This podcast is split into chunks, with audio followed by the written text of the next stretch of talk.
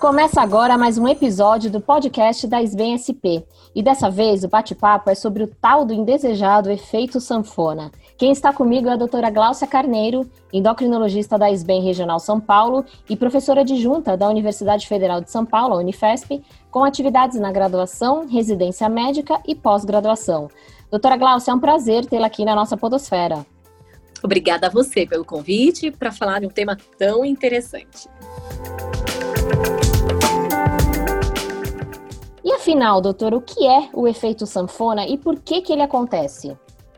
Bom, esse é um efeito muito comum em todos os indivíduos que estão buscando perder peso. 80% das pessoas que estão em tratamento para perder peso, elas retornam o peso depois de dois a três anos. E esse efeito de perder e ganhar o peso novamente depois de um tempo é o que nós chamamos de efeito sanfona. E esse é um efeito que não é desejável por ninguém. Doutora, mas por que, que ele acontece? Tem alguma questão específica do metabolismo de pessoa para pessoa, né? Suponho que isso, obviamente, varia de, de paciente para paciente, mas tem alguma questão ali fisiológica que faz com que esse efeito sanfona aconteça é, mais em algumas pessoas do que em outras? Sim, durante todo o processo de perda de peso, seja lá qual for o mecanismo de intervenção, ou por medicamento, ou uma dieta mais restritiva, ou pelo exercício, qualquer mecanismo que o indivíduo desencadear para perder peso, o corpo, ele entra, o nosso organismo entra num estado de defesa contra esta perda de peso. Ele entende que nós estamos no estado de inanição, então ele precisa armazenar a energia como uma defesa dessa perda de peso. E com isso, ocorre alterações de hormônios que são responsáveis pela inibição do nosso apetite e aumenta alguns hormônios que são responsáveis pela fome. Por isso que é comum esse efeito de aumentar o apetite e diminuir a saciedade durante o processo da perda de peso. Então a gente pode falar, doutora, que o efeito sanfona pode ser mais prejudicial que a obesidade em si? Sim, porque quando nós estamos nesse processo de perda de peso, nós ativamos diversas vias, como eu falei, de defesa para recuperar o peso. Então o indivíduo ele tem um metabolismo mais lento e fica mais fácil recuperar o peso quando ele deixa de usar aquela estratégia inicial para perda de peso. Por exemplo, ter uma festa no final de semana ou deixa de praticar exercício porque se machucou. Rapidamente ele recupera o peso porque ele estava nesse processo no modo inanição do corpo. Diferente de quando está lá no início do tratamento, que você pega o corpo desprevenido. Portanto, eu sempre recomendo para os pacientes deseja iniciar um tratamento para perder peso, vamos seguir adiante por um bom tempo até o corpo entender que você não está mais nesse período de inanição, de defesa do corpo apenas em 2013 que a obesidade foi reconhecida como uma doença. E não só como uma doença, mas como uma doença crônica. Por exemplo, se você usa um medicamento para pressão alta e você para esse medicamento, a pressão volta a subir. Se você toma um medicamento para diabetes, que é outra doença crônica, e você para esse medicamento, a sua glicemia volta a subir.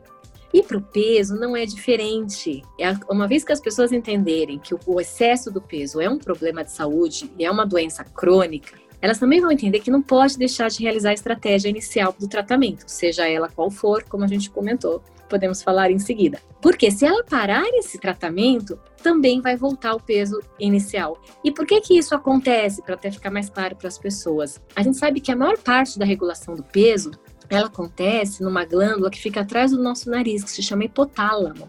É um órgão que é responsável por emitir sinais para o nosso organismo da fome e da saciedade. Então, os indivíduos obesos têm uma inflamação nessa glândula que se chama hipotálamo. E essa inflamação leva a essa liberação de, nós chamamos, né, uma alteração dos nervos, que são substâncias responsáveis pelo nosso metabolismo, por isso que ele fica alterado nos indivíduos obesos, o metabolismo fica mais lento, além de propiciar também mais fome e reduzir a saciedade. Então, existe algo químico acontecendo sim nos indivíduos que estão acima do peso que alteram o seu metabolismo e também ou sentir fome e não sentir a saciedade.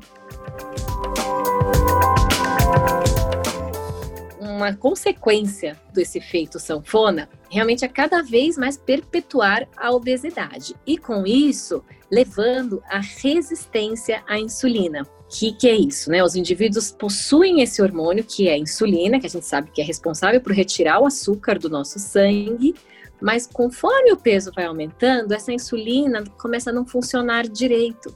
Então, ele começa a desenvolver essa resistência à insulina, podendo sim levar ao diabetes, à hipertensão, à dislipidemia, todas as doenças relacionadas ao ganho de peso, até mesmo artrose, diversas doenças também ligadas à obesidade, até câncer pode estar relacionado ao ganho de peso.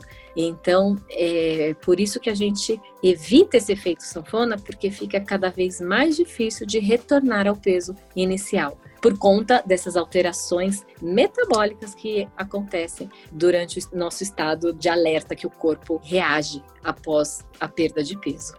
E o efeito sanfona ele é mais comum em homens ou mulheres? Tem essa diferença ou não? Tanto homens quanto mulheres estão sujeitos a esse, essa desregulação aí do efeito sanfona? Ah, essa é uma ótima pergunta. É, geralmente, quando eu atendo casais no meu consultório, né, vai o homem, a mulher, e, e, realmente nós observamos um melhor resultado nos homens. Os homens têm uma tendência menor em ter esse efeito sanfona por conta da massa magra. Eles apresentam maior quantidade de músculo, de massa magra, que essa sim é responsável pelo nosso metabolismo. Então, se eu puder te falar, pode ocorrer sim, tanto no homem como na mulher, o efeito sanfona, mas é bem mais comum na mulher. A gente sabe que não tem receita milagrosa para no tratamento da obesidade, né, doutora? Mas existe algo que possa ser feito para evitar o efeito sanfona, de um modo geral? Sim, a melhor estratégia para qualquer tratamento é criar hábitos saudáveis. Nós sabemos que comer mais frutas, verduras, proteínas, ao invés daqueles carboidratos de absorção rápida, que nós falamos que cabe em uma mão, né? Comer esses carboidratos que vão estimular aquela insulina, aquele hormônio que eu falei que é deletério, que seria o pão branco, a massa, o arroz branco, a batata, todos os tubérculos em geral e também os doces. A gente sabe que isso pode ajudar na manutenção do peso, que é tão difícil eliminar. E além disso, o exercício. O exercício é uma peça fundamental para evitar o efeito sanfona. A gente já sabe que o exercício é o maior preditor para manutenção da perda de peso. Porque perder peso não é difícil. A gente tem medicamentos ótimos atualmente que podem colaborar.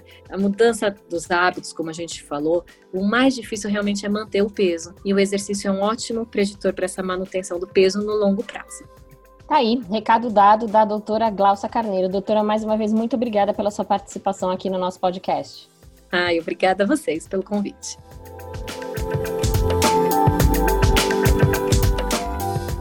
E você vai lá nas redes sociais da SBSP, que estão na descrição aqui deste episódio, e aproveite para seguir, curtir e compartilhar. Afinal, é informação que nos leva a ter mais saúde. Visite também o site www.sbensp.org.br. Eu sou a Regiane Quereguim da Gengibre, a assessoria de comunicação da SBEM Regional São Paulo. E esse podcast, você sabe, ele conta com a edição de som dos nossos parceiros da agência Trovare. Por hoje é só e até mais!